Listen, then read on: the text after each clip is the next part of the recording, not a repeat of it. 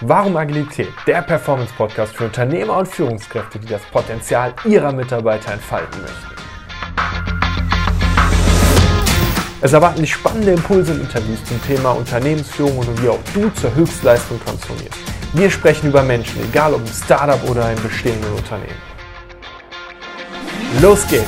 Ich bin Fabian Schaub, Experte für agile Organisation. Wenn wir da mal reingehen, weil ich finde, das ist eine spannende Differenzierung, ähm, weil ich mich momentan viel mit diesem, also ich nenne es jetzt Performance Management, das ist ein gutes Wort dafür, mit diesem leistungsgetriebenen Unternehmertum beschäftige und gleichzeitig mit der Frage, wie schaffe ich das, dass der Mensch halt wirklich ins volle Potenzial reinkommt. Mhm. Ich glaube, dass wir da ähm, ein Mismatch haben, weil in dem Moment, wo ich klare Ziele rausgebe, bedeutet das auch, dass das Team versucht, diese Ziele zu erreichen. Wenn ich die Ziele jetzt noch mit Geld verknüpfe, dann wird das Team auf jeden Fall diese Ziele erreichen, weil jeder sein Geld haben will. Und ich möchte ein komplett perverses Beispiel von einem Kunden geben, bei dem es einen Bonus bei Führungskräften für Stabilität gibt. Stabilität wird unter anderem daran gemessen, ob du das Geld, was du geplant hast, dann auch, auch ausgegeben hast. Das bedeutet, wir gehen Richtung Jahresende und die Führungskraft versucht, nochmal ein neues kleines Projekt anzuschieben, um nochmal 100.000 Euro auszugeben. Mhm. Aus unternehmerischer Sicht muss ich sagen, wie kann ich denn jemanden dafür belohnen, dass der Geld aus dem Fenster wirft? Also das ist ja wirklich Banane einfach. Ne? So würde ich in meinem Unternehmen ja niemals wirtschaften, sondern ich würde denjenigen belohnen, der am intelligentesten mit der Ressource umgegangen ist. Und jetzt kommt wieder das Ding, warum muss ich ihn monetär halt belohnen? Also warum muss ich das Geld an das Ziel einfach anknüpfen und nehme ich mir damit nicht sogar ganz, ganz viel Möglichkeit für ein natürliches organisches Wachstum, weil ich frage mich immer mehr, ob, wenn ich ein Unternehmen jetzt aufbaue und gründe und auf dem Weg befinden wir uns mhm. ja beide, ob ich dann nicht von vornherein sage, okay, das Ziel ist, dass mein Unternehmen in 50, in 60, in 100 Jahren immer noch organisiert, dass es ein cooles Zuhause für coole Leute ist, egal ob ich noch in diesem Unternehmen arbeite oder halt eben nicht mehr. Und das einzige Ziel dieses Unternehmens ist, so lange wie möglich im Spiel des Unternehmertums sozusagen drin zu bleiben und zu wirtschaften. Mhm. Ob ich dann ja früher oder später eine Million mache, ob ich 10.000 Euro mehr Gewinn oder weniger mache, ist ja vollkommen irrelevant. Und gerade bei den Großkonzernen, ja, ich weiß, die Wirtschaft, bla bla bla, am Ende vom Tag verdienen die trotzdem Hunderte von Millionen Euro an Gewinn und können damit halt machen, was auch immer sie machen wollen. So, das heißt, töten wir nicht die Feedback-Kultur schon dadurch, dass wir überhaupt in diesem Performance-Management getriebenen Denken sind? Das ist eine total interessante Frage. Ähm, was mir jetzt, was mir jetzt so ganz spontan dazu einfällt, ist, dass, ähm, dass du sozusagen, ich, ich denke mal, dieses ähm, Performance Management wurde damals ganz klar eingeführt, weil wir die Idee des Menschen gemäß der Theorie X hatten. Mhm. Und zwar, die Theorie X besagt ja, dass Menschen von Natur aus faul sind und dass mhm. sie quasi extrinsisch angetrieben werden müssen, um sich überhaupt zu irgendeiner Leistung zu bewegen. Ja. Jetzt hat sich natürlich ähm, unser, ja, unser Verständnis von Arbeit hat sich in den letzten Jahren fundamental geändert. Das heißt, wir wollen ins Unternehmen kommen, wir wollen bestenfalls Spaß an der Arbeit haben und außerdem ähm, ganz kleine Work-Life-Balance auch. Und wir wollen uns entfalten können. Ja? Das können wir natürlich auch nur, wenn wir eine gewisse finanzielle Grundlage haben. Das heißt, wenn wir uns da keine Sorgen drum machen müssen. Allerdings so dieses, ähm, ja, dieses Monetäre als Intensi Incentivierungssystem ja. funktioniert nicht mehr. Ja. ja. funktioniert nicht mehr gut. Das merken auch die meisten Firmen aktuell. Deswegen gibt es da auch ganz große Diskussionen momentan, wie man zum Beispiel auch ähm, variable Vergütung, ähm, teambasierte Vergütung oder zum Beispiel auch ähm, so Special Bonus mhm. Ähm, basiert auf ähm, basierend auf einzelnen wirklich tollen Leistungen, also wirklich auch individuellen Leistungen, auch individuell gemäß der, der eigenen Vorstellung ähm, entlohnt. Dann bekommt der eine zum Beispiel eine, ähm, eine Fußballkarte von seinem Lieblingsverein ja. und dem anderen wird vielleicht ein Abendessen mit seiner Frau gesponsert. Sowas ja. in die Richtung. Ja? Und ähm, da geht die, Be die Bewegung ganz stark hin.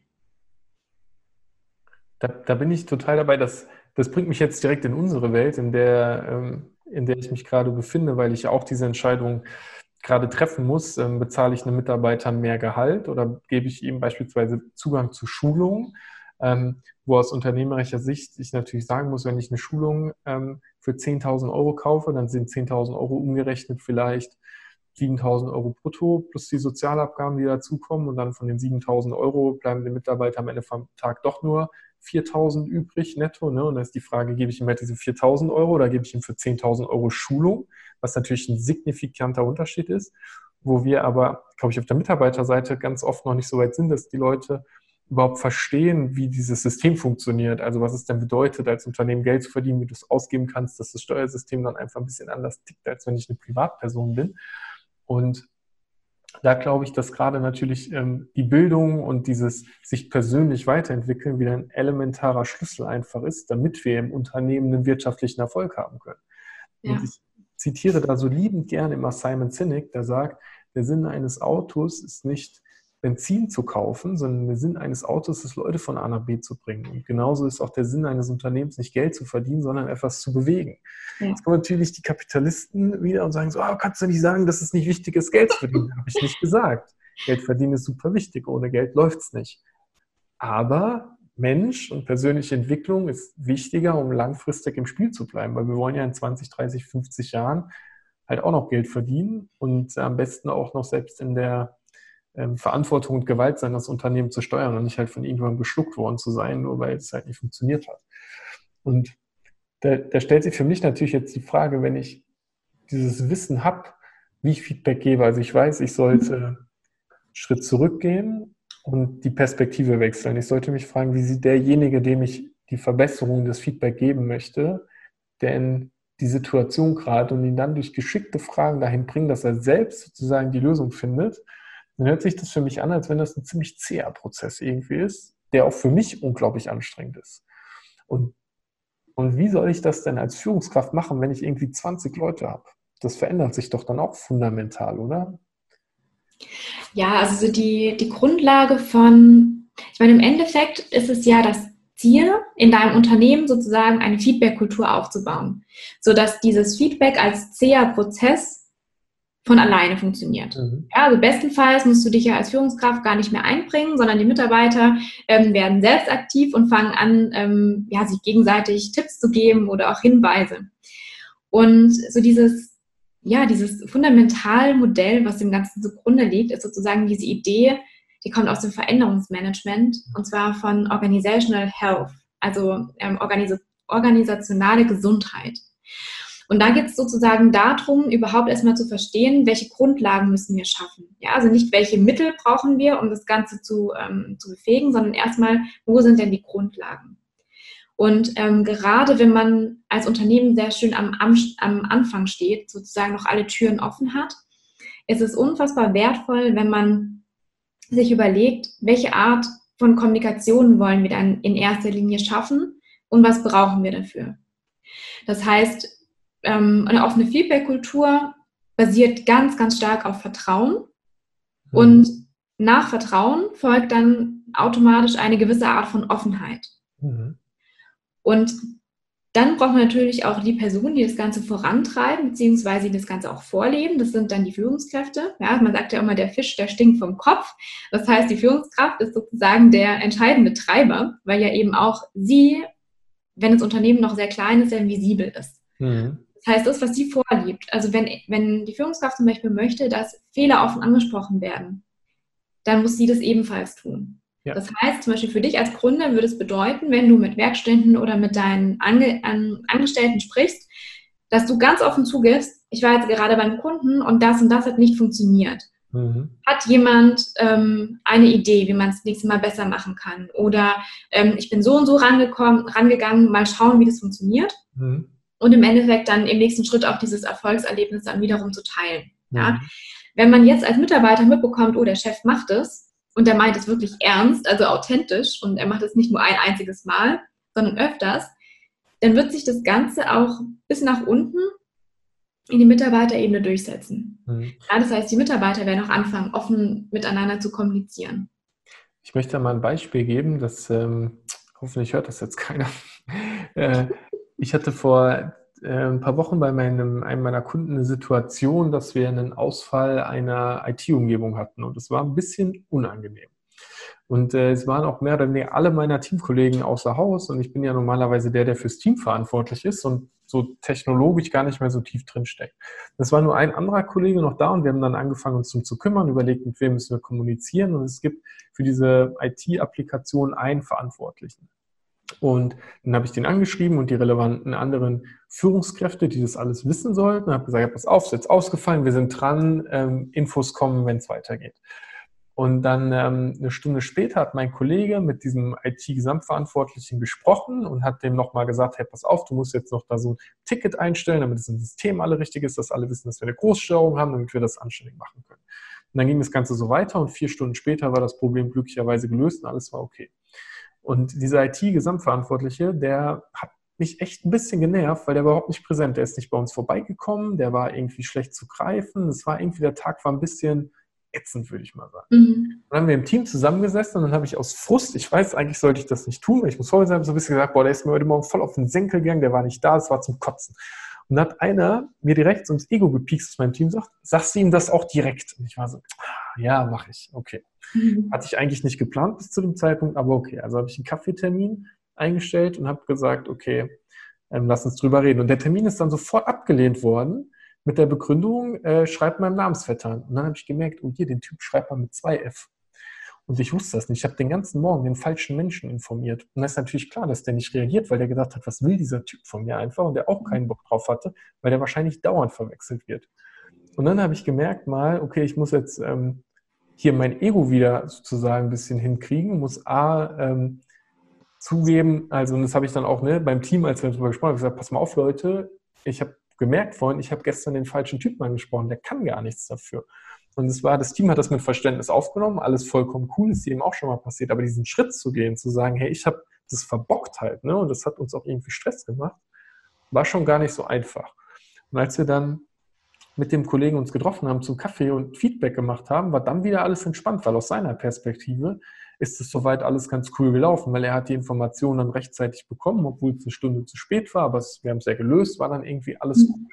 Also gab es gar kein Problem, außer mich, der sich aufgeregt hat über eine Situation, die ich anders haben wollte, an der ich selbst halt schuld war, mehr oder weniger, weil ich so ein bisschen in der Rage drin war. Und was mich da so, also zum einen ist es genau dieses Thema, das zuzugeben, was du gesagt hast. Das finde ich extrem spannend, weil ich glaube, dass unsere Verantwortung ist, einfach offen und transparent zu sein.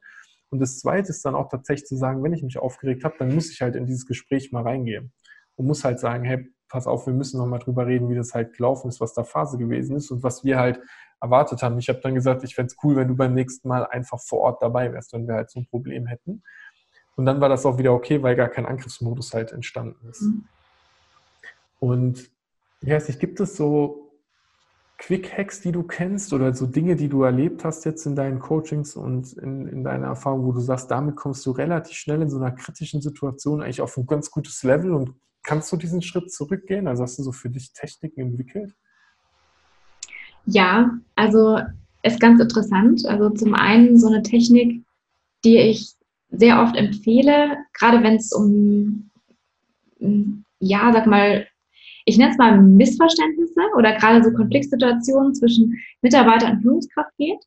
Und da habe ich ganz oft erlebt, dass für die Führungskraft total klar ist, was gerade im Raum steht. Das mhm. heißt, über was wir ganz genau sprechen. Und ich wurde dann auch wirklich schon gefragt, ob es ja nicht komisch ist, dann nochmal nachzufragen, auch dann nochmal den Mitarbeiter zu fragen, ähm, sag mal, diese Situation, bist du mit der zufrieden oder liegt dir da auch irgendwas schwer im Magen? Weil es ist doch ganz klar, was gerade auf dem Tisch liegt. Mhm. Und dann meine erste Frage, warum nimmst du an, dass es klar ist? Also kannst du in dem Kopf von dem anderen reinschauen? Höchstwahrscheinlich nicht. Ja? Also es ist meistens so, dass, dass zwei Personen eine spezifische Situation fundamental unterschiedlich wahrnehmen können. Ja, einfach weil sie vielleicht mehr, mehr Hintergrundinformationen haben oder einfach ähm, keine Informationen. Ja, und ähm, da ist es in erster Linie mal super wichtig, ganz klar zu definieren, über was reden wir ganz genau. Das heißt, wenn du zum Beispiel in dieses Gespräch reingehst, dass es ganz klar ist, dass es um diese Situation ging und dass es dir darum ging, dass er, ja, dass er nicht vor Ort war. Ja, also wirklich auch vor Ort und nicht, dass er nicht da war. Nicht, dass er sagt, ja, er hat doch auf E-Mails reagiert zum Beispiel. Mhm. Genau, so das ist mal das Erste. Und dann in, im zweiten Schritt ganz offen zuzugeben und auch zu sagen, ja, also die Situation ist nicht gut gelaufen, also von beiden Seiten nicht. Und ähm, lass uns bitte jetzt beide mal die Möglichkeit geben, unsere Sichtweise der Situation zu schildern. Mhm. Und auch die Hintergründe, warum wir uns zum Beispiel, warum du dich zum Beispiel aufgeregt hast, was dich spezifisch aufgeregt hat. Ja, um das einfach sozusagen zu erklären und auf eine Sachebene zu bringen. Weil du redest, du, dieser Konflikt entsteht ja nicht aufgrund dessen, dass du dich mit der Person nicht verstehst, mhm. sondern einfach nur dessen, weil ihr einfach ein Thema unterschiedlich angeht, ja. ja, unterschiedlich wahrnehmt. Und das ist wir, wir sind ja alle geprägt von den Glaubenssätzen, die wir haben, von den Erfahrungen, die wir gesammelt haben. Und wir haben alle in uns so ganz gewisse Trigger. Wenn man diese Punkte trifft, ist es vorbei. Ja, mhm. also da müssen wir uns selber schon sehr gut kennen, um überhaupt mal festzustellen, hu, jetzt mal tief durchatmen. Es kommt ein Thema, was für mich sehr sensibel ist. Und das überhaupt erstmal feststellen zu können, können die wenigsten von uns. Mhm. das heißt, das ist erstmal wirklich die Möglichkeit zu geben, sich zu erklären und ganz genau zu erklären, was einem in dieser Position oder in dieser Situation gerade sauer aufstößt. Mhm. Und dann kann man ganz im Detail darauf, auf, darauf eingehen. Und es gibt diese wunderbaren, ähm, ähm, diese Harvard ähm, Negotiation Strategie. Mhm. Das heißt, wo man eben ähm, die, ja, die beste Möglichkeit für beide Parteien versucht herauszuarbeiten das Beispiel mit der Orange, ne? wo zwei Mädchen die Orange haben wollen und die Mutter überlegt dann, die Orange zu teilen, aber wollte die eine irgendwie die Schale zum Kuchen backen und die andere für Saft. Ne? So genau. wie ist das gewesen. Ganz genau. Und da wirklich offen, ja, ganz offen drüber zu reden. Mhm. Und es kann, also der Prozess ist kein einfacher, ja, also vor allem, wenn man es zum ersten Mal macht, wenn man sich da nicht nicht drin wohlfühlt im ersten mhm. oder wenn Emotionen im Spiel sind. Ja, da hilft es zum Beispiel, sich wirklich erstmal Zeit zu nehmen, um ja, sich von dieser Emotion so ein bisschen zu lösen und dann ins Gespräch zu gehen. Mhm. Ähm, aber ja, also ich habe bisher noch keinen Fall erlebt, weder, ähm, ja, das kann man auch wunderbar zum Beispiel auch auf den privaten Kontext ummünzen, wenn man, wenn man da üben möchte, dass man sich einfach mal in, ja, versucht, in die Freundin reinzuversetzen und ähm, so einfach mal versucht zu verstehen, warum sie so gehandelt hat und einfach mal mhm. Themen ganz offen anzusprechen. Und es gibt ganz viele Aha-Momente, da bin ich mhm. mir ganz sicher. Oh ja, das kann ich mir gut vorstellen. Jetzt haben wir das Wort Emotion ist jetzt natürlich ein paar Mal gefallen und da sind wir wieder beim Menschen. Das ist ja auch das, was, ähm, was ich tatsächlich so liebe und ich glaube tatsächlich ist der, der Kreis schließt sich immer so, ne? Solange das Vertrauen nicht da ist, Vertrauen im Sinne von, wenn ich offen spreche, dann werde ich gehört. Wenn ich offen spreche, werde ich respektiert, werde ich wertgeschätzt. Mhm. Wenn ich offen spreche, wird mir das nicht zum Nachteil ausgelegt. Solange das nicht existiert, kann diese Feedback-Kultur, so wie du so beschreibst, ja überhaupt nicht stattfinden. Und damit sind wir wieder 100% im Führungsthema und nicht zwangsläufig im Thema von, ich habe eine Führungskraft, die etwas vorleben muss, weil klar sind Führungskräfte hauptsächlich für die Menschen in ihrem Umfeld verantwortlich, aber auch im Sinne von, jeder von uns ist dafür verantwortlich, dass wir dieses Umfeld des Vertrauens schaffen, dass wir vertrauen und dementsprechend auch ähm, Vertrauen dann bekommen. Und das heißt, Feedback ist eigentlich ein Thema, was zentral, elementar jeden Tag bei uns passiert und was wir oftmals durch das Verbessern, weil wir an dem Ziel arbeiten, ähm, einfach falsch machen. So falsch im Sinne von nicht wertstiftend, nicht positiv für das Umfeld, nicht so, dass Menschen sich danach gut fühlen.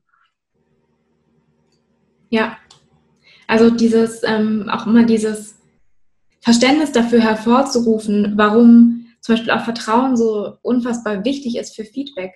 Ja, also Feedback oder das Erhalten von Feedback findet genau an dieser Schnittstelle zwischen unserem Bedürfnis nach Lernen, ja, also wir wollen uns weiterentwickeln, und unserem Bedürfnis nach Akzeptanz statt.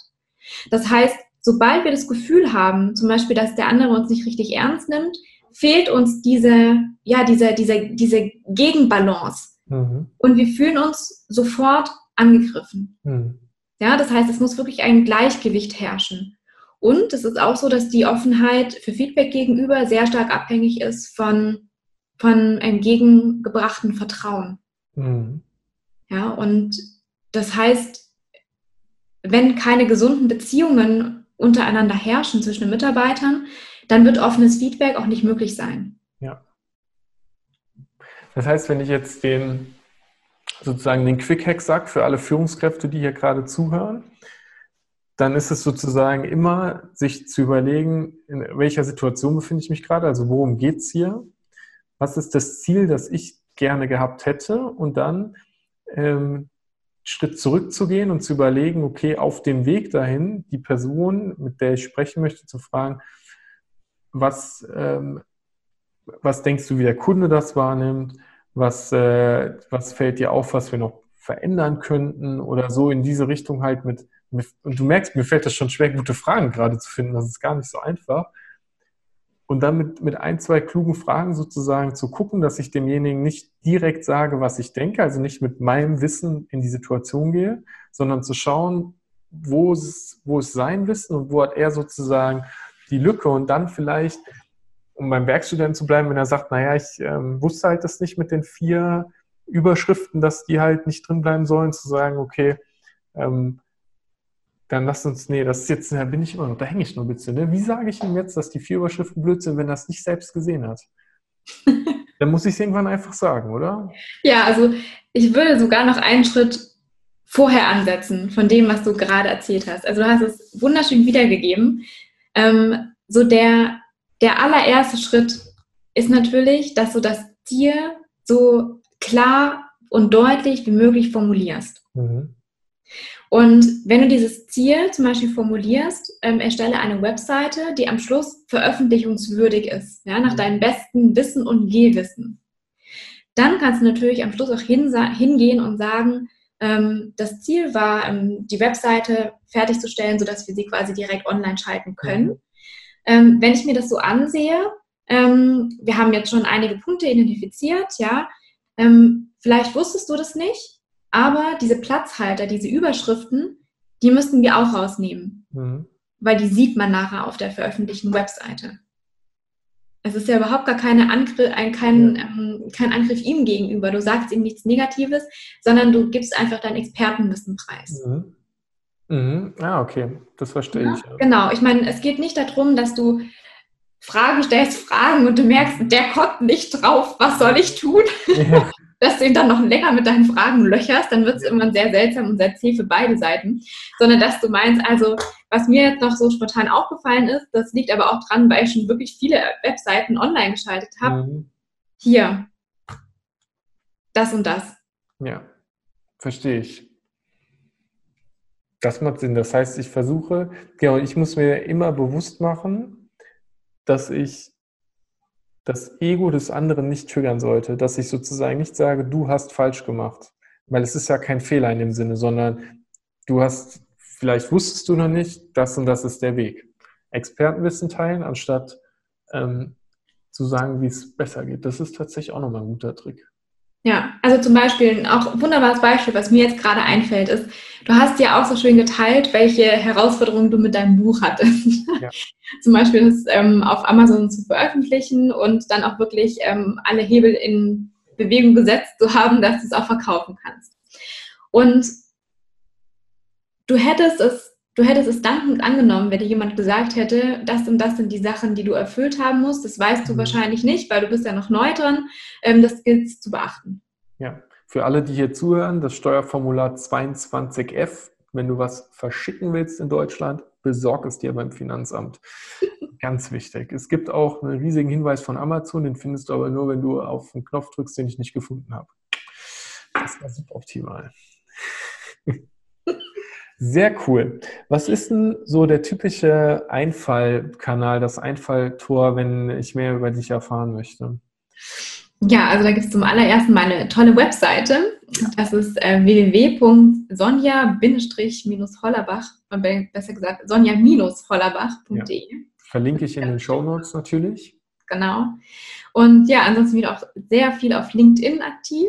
Da bin ich hauptsächlich die meiste Zeit. Und ja, das sind so die zwei Hauptsachen. Sehr cool, LinkedIn und die Webseite. Und zu dir komme ich, wenn ich als Führungskraft möchte, wissen möchte, wie ich Feedback konkret mit meinen Mitarbeitern anwenden kann, wie ich eine coolere Kultur schaffe, wie ich es hinkriege, dass das Team am Ende vom Tag dann mehr Leistung bringt, obwohl es nicht mehr performance gesteuert ist, oder? So.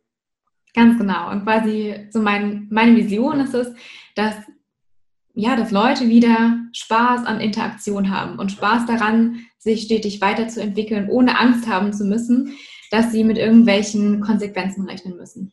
Super. Mega cool. Was ein tolles Schlusswort. Dann an dich, wo du gerade auch immer bist, Auto, Zug oder einfach auf dem Fahrrad. Vielleicht ist ja auch mittlerweile so ein E-Scooter oder die Straßenbahn. Wenn dir die Folge gefallen hat, dann lasst uns gerne eine Bewertung hier, damit wir das Ganze auch weitermachen und vor allem auch lernen können und besser werden. Das heißt, wertschätzendes Feedback. Jetzt ist die erste Möglichkeit, direkt eine kluge Frage unten reinzustellen oder einfach direkt deine Expertenwissen zu teilen. Vielen Dank fürs Zuhören und wir hören uns zur nächsten Folge.